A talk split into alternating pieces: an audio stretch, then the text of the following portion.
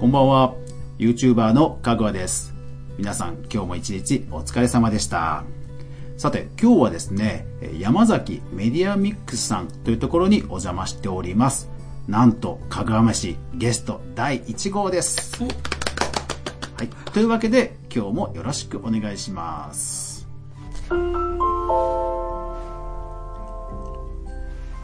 は、えー山崎メディアミックスさんの山崎さんです。まずはごし、えー自己紹介お願いできますか？はい。株式会社山崎メディアミックス、えー、代表取締役の山崎と申します。本日はよろしくお願いします。お願いします。はい、山崎さんはね、はい何年ぶりぐらいでしたっけ？えー、もう何年ぶりでしょうね。5、6年、もっと経つ。うんかえ、でも3.11よりも多分前ぐあ、そうらいですですよねか。。多分3.11以降僕、ほとんど都内ばっかりだった気がするので。あー。うん僕はあの、記事とか、ブログの記事とかたまに見かけて、はいで、あ、活躍されてるなっていうのは見てたんですけど、実際にこうしてお会いするの本当に久しぶりですね。ですよね。うんもう、下手したらね、10年近くなりますよね。そうかもしれないですですよね。いやーでも、ね、あの、変わらずご活躍ですごあい頼もしい限りですね。はい。一緒に埼玉を盛り上げてあーそうですね、盛り上げていきましょう。はい。えー、で、山崎さんの普段のお仕事をでは教えてくはいださい。。えっ、と、映像制作会社をやっております。はい。はい。えっと、お一人でやられてるんですか？それがですね、まあ、あのー実はあのーまあ、なんていうんですかね、あのー共同経営の、あのーまあ、取締役がいたんですけど、まあ、ちょっと事情があって、まあ、あの、退職しまして、で、今は、あの、入れ替わりって言っちゃなんなんですけど、あの、若い子が映像制作っていう形で入ってきてくれて、それまではデザインと映像の会社っていう形だったんですけどうん、まあ、今年からもあの映像の会社、映像制作の会社っていう形で、まあ、舵を切ったっていうところですね。はい。では、えっと、今までは、えっと、実績としてはどういった映像を作られてきたんですか？はい。えー、まあ、社外費みたいなのが多いんですけど、うんあの、MR って、まあ、あの、製薬会社の営業さんがいるんですけど、はい MR さん向けのコンテンツとかを中心に、まあ、医療と福祉の映像が、まあ、私のところ、まあ、メインの制作になってるんですね。はい。医療関係も今ってあの本当人材不足とかが結構テーマだったりしません？そうなんですよ。実は、まあ、えー、それはもう、限、社内限定というか、そこの会社に来て面接に来た人しか見れない映像なんですけど、あの、まあ、特別養護老人ホームの中で、こう、興味がある人が来て、見る DVD っていうのがありまして、その制作で、まあ、あの、理事長さんから、まあ、2年間で40人も、うんそれを決め手になって就職してくれたっていうお話を伺って、まあそれが一番こう、実績としてはすごく、まあ数字が出てるものなんですけど、それを公開したいんですけど、実はあの、まあ、あの、まあプライバシーの問題があって、そこに入所されていた方なので、はい。なのでちょっと公開、YouTube とかで公開できないっていう残念なところがあるんですけど、まあ本当に感動的な VTR なんですね、それは。素晴はらしいそう確かに僕も教員時代、い。はい。あの体験入学体験入学に見せるように、はい。そう作ってなんかどんだけ引きつけるかっていうののうん。こうなんかあのー映像作りの違いとかはすごい、うん、あこんなに違うんだっていうのはあったんで、うん。やっぱりプロの人に任せると多分かなり違うんでしょうね。あのーうちの会社は、まあ、綺麗な映像を作るというよりも、まあ、本当に伝わる映像とか、その掘り下げる部分ですね、心に響くの何かなとかっていうところをこう企画するっていうところが一番、まあ、メインの制作になるので、まあ、そこは本当にプロとしてお任せいただけたらっていうところですね、一番。それは、えっ、と、じゅ、えっ、と、受験する人、受験っていうか、その応募する人に響くってことですよね。そうですね。はい。それって、ちなみにこう、業種によっても違うと思うんですけど、ええざっくり言うと、こう、どういうところに、こう、刺してめがけていくんですか？はい。あのーまあ、いろいろなお話を聞くと、やはり皆さん心配なのは、職場の人間関係。やっぱりそうなんだ。そうなんです。で、一番、なんか本当にあの、このワンカットがあったから入ったっていうのもあって、それは何かっていうと、肩を組んでみんなで笑ってる写真だったりするんですよ。え、むちゃくちゃベタですね。そうなんです。ベタなんですけど、それを見ただけで、あ、この会社は入っても大丈夫だ。結構必要以上に怖がってるのかもしれないですね。就活生たちは。うん。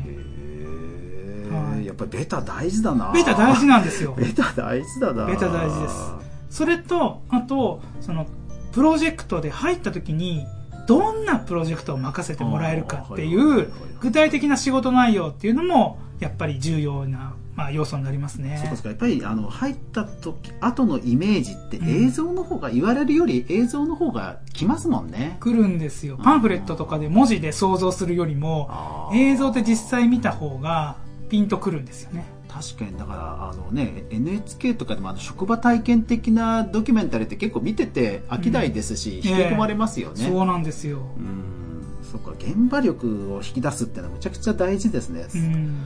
ほどねちなみにその辺を引き出すこうなんでしょうねあの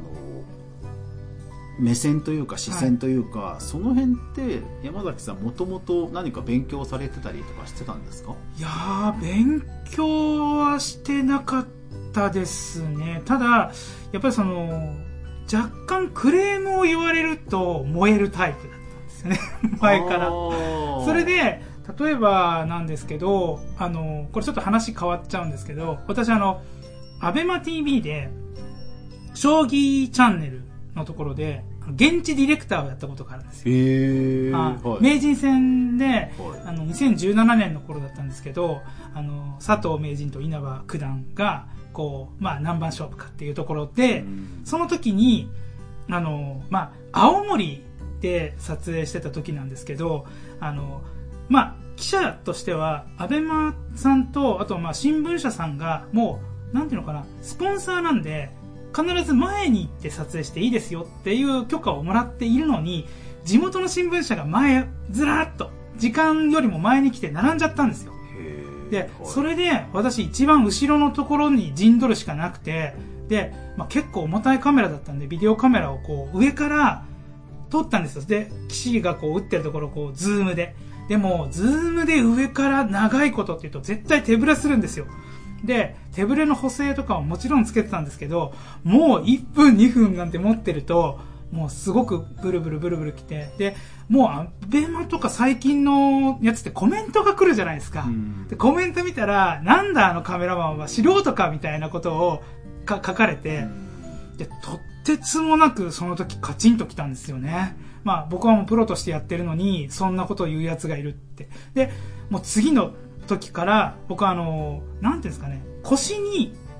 あの、なんかこう、あ棒あ、なんかあの、はい応援団がね、応援団が重いつける旗を刺すときはいに固定する、そうです、そうです、す。そうです。あれを、あの、思いついて一脚をそこに刺して、あの旗を、みたいな形で上から撮影するっていう手法を、その場で編み出して、だからその、アベマさんの、その2017年の名人戦は、巨人目線で、あの、きあの、寄付、寄付とか、あの、打ったとこが見れるという、あの、まあ、評判なのか何なのか、あの、話題にはなりましたね。部屋なのにドローンで撮ってんのかみたいな。そう、そういう感じで。へーはいでもなんかそういう部分で、なんかどうやったら人に響くだろう、届くだろうっていうのはうん、常に考えてることですね。でやっぱりその反響があることでなんか自分のさらにさらなるモチベーションにつながるみたいなそういうスタイルはあります。はい。はいちなみにじゃあその、えっと、映像制作のお仕事に就かれるまでのこう、えっとまあ、新卒から含めて、はい。どういうこう経緯でそうですなられたんですねか。あの、私、まあこんなこと言うと本当にみんなドン引きするかもしれないんですけど、えっ、と、28ぐらいの時までニートだったんですよ。なんとなんとニートだったんですいやこれは皆さん希望を感じますね はい。あの、本当にちょっと感じてほしいなと思うところあるんですよ。その、28ぐらいまでニートでも、まあ、50近くなって、その会社の経営ができる、人を雇うこともできるっていうような、まあ、あの、まあ、それなりに破天荒だったし、いろんなことで怒られて、いろいろこう凹んで、まあ、カード取れてった部分はあるんですけど、本当に28までは、そうですね、夢見、夢見がちという、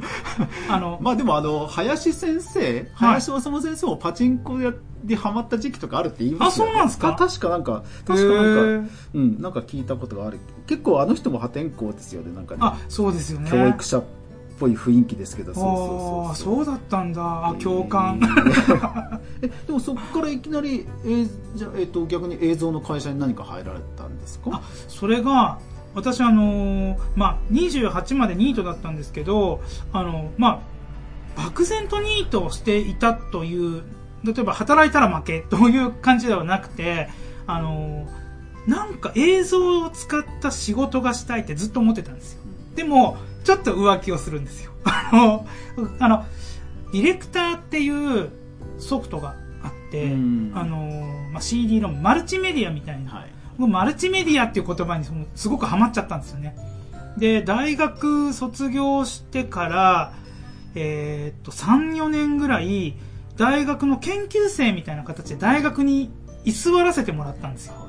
で、居座らせてもらって、で、そこの中でディレクター使ったりとかっていうのと、あとは地元の、その結婚式場の撮影をやってるところにこう潜り込んでアルバイトさせてもらったりっていうのが28までずっと続いてて、まずそれでもほとんどお金になってないっていう感じだったんですけど、転機としては、その、えー撮影のアルバイトをやってた方が、その栃木県のその医療と福祉の大学ができるから、で、職員募集してるから、まあ時間があるんだったら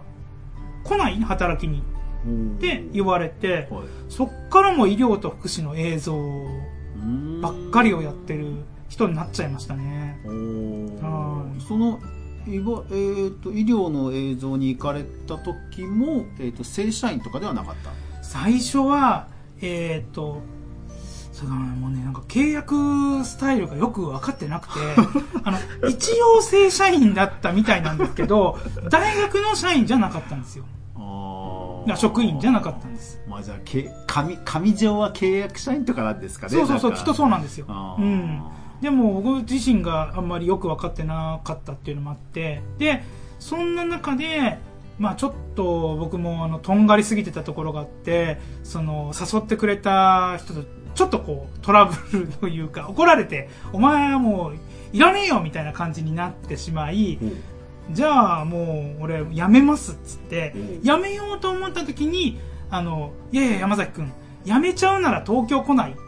てすごい熱烈オファーを、はい。人生で初めて熱烈オファーはい。をもらったんですよ、そんなずっと28までニートだった男がはい。ひ人から必要とされて会社にうちの会社に来いよと。えそれはもともとそのその紹介してくれた方同じ方なんですか？あえっ、と紹介してくれた方は栃木の方で、ええ。東京の方はまああのまあつながりがつながりが、はい、別に後からできた方なんですよ。へでーあの栃木の方は、まあ、結構喧嘩というかちょっとトラブルで、うん。あのーまあちょっと僕の方がねまあ多分悪いんでしょうけど、まあ、バンドでよくある価値観の違いみたいな、いうそういうそういうことですそういうことです。は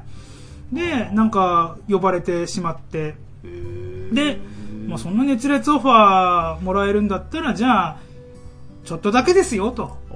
もう辞める意思はあるんでって言って、はいちょっとだけよっていう風にして行ったのが3年ぐらい行っちゃったんですよ。えーそっちは退職エントリー書いてとかそういう感じなんですか？いやいやいやいやいや、そもそも見つかったの？もうそもそも、その、エントリーを書いて、都内で就職しようと思っていた矢先に、そうやってこうオファーが来て、本当に突然ですか？突然です。え突然っていうかなんかこう、耳に入ったんでしょうね。あまあ大学のい。やあのそうじゃなくても大学の大学とつながりがあった会社なんですよそこが。そうなんですね。そう。であの山崎辞めるらしいぞと。じゃあうちで人でもいないし引き取ろうかって言って。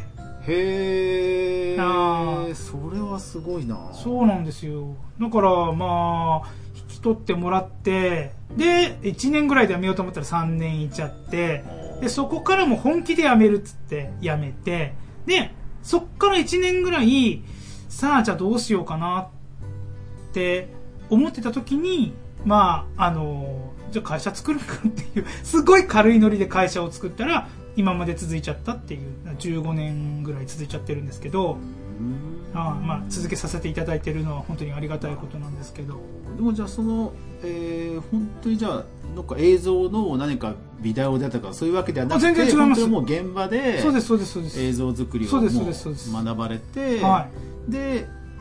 本当にねそでその後独立されたって感じそうですそうです。もう僕は OJT しかないっす。そうだから理論とか、えっ、と、ああ、なるほどねって後から、うん、そういうの多いですね。あでもでもそう考えるとねだから YouTuber とかもある意味で探りながらやってるっていう意味では全然あ、そうなんです。だから僕 YouTuber におすすめしたいのは、えっ、と、他の収録現場に行ってみるってことだと思います。僕はあの例えばですけど、まあ、アベマさんとか他のもうちょっと大きいポスプロさんみたいなところにこう入り込んだりすることもあるんですよ、そうするとそこでかなりの知識とかまあ本当にあの番組のディレクター「はいやって」とかって言われて「ノッ TV」ってもうなくなっちゃいましたけあどノッ TV のディレククターもやったことあるんですよ。で突然そのミュージシャンもすげえ有名なミュージシャンを前にして はあ。急振りやったりとかフロアやったりみたいなのはいやってたんですよ、はい。でももう超胃が痛いですよその時は。はい。でも胃が痛いんですけど得るものもすごく多くて確かにもう映像って歴史がありますから、いろんなジャンルでいろんな独自のノウハウがありそうですよね。ありますありますすあります。あだから本当に、えっと、YouTuber ってもう一つのジャンルなんでそれでいいじゃんもう終わりでいいじゃんっていう発想もいいんですけど例えば公開収録今はねあの新型のコロナの影響でなかなか行けままあ、ないなくなってますけど公開収録とかがあったら YouTuber の方は行って勉強してみるといいと思いますそうすると AD がどうやって動いてるかとか、あの、ディレクターどうやってさばいてるかとか、すごい見れるんで、もうスキルアップかなりします。確かにはい。はい、皆さんいかがだったでしょうか？大変興味深いお話でしたね。とりあえず今日はここまでということで、続きは明日ということで、最後までご視聴ありがとうございました。やまない雨はない。明日が皆さんにとって良い日でありますように。おやすみなさい。